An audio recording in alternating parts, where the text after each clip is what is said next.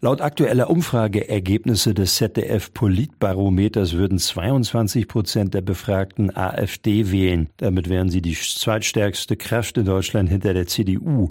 Doch nach dem Geheimtreffen von einigen AfD- und CDU-Vertretern mit Rechtsextremisten in Potsdam Ende November steht die AfD vor einer ungewissen Zukunft. Das Medienhaus Korrektiv deckte ja vor kurzem ziemlich bizarre Details dazu auf. Dazu zählen sogenannte Remigrationspläne, durch die Millionen von Menschen aus Deutschland vertrieben werden sollen. Am vergangenen Wochenende kam es daher bundesweit vielerorts zu Gegenprotesten und die Forderung nach einem Parteienverbot wurde wieder lauter. In den Bundesländern Thüringen, Sachsen und Sachsen-Anhalt wurden die Landesverbände der Partei bereits vor einiger Zeit vom Verfassungsschutz als gesichert rechtsextrem eingestuft. Nun könnten starke Konsequenzen auf Bundesebene drohen.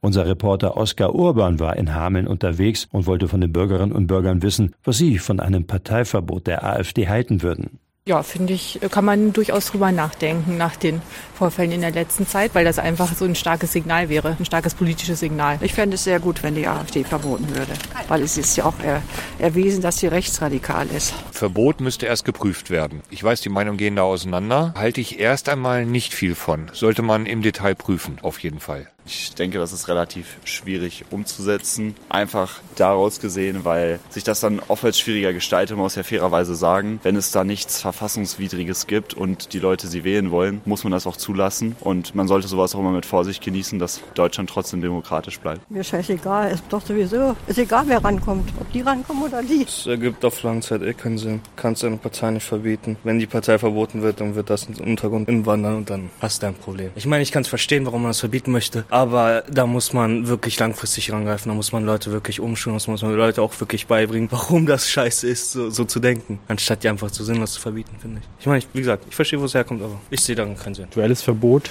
denke, das ist gar keine schlechte Idee. Weil wahrscheinlich die AfD nicht genau das widerspiegelt, wofür sie sich geben, würde ich mal stark behaupten. Es ist keine Politik in der Hinsicht. Die haben ja nur wahrscheinlich ja, ihre Menschenrechte, die sie vertreten. Also ich bin nicht für die AfD, aber äh, wenn man sie jetzt verbietet, man muss einen anderen Weg finden. Die Parteien müssen sich bewegen. Die müssen dagegen angehen.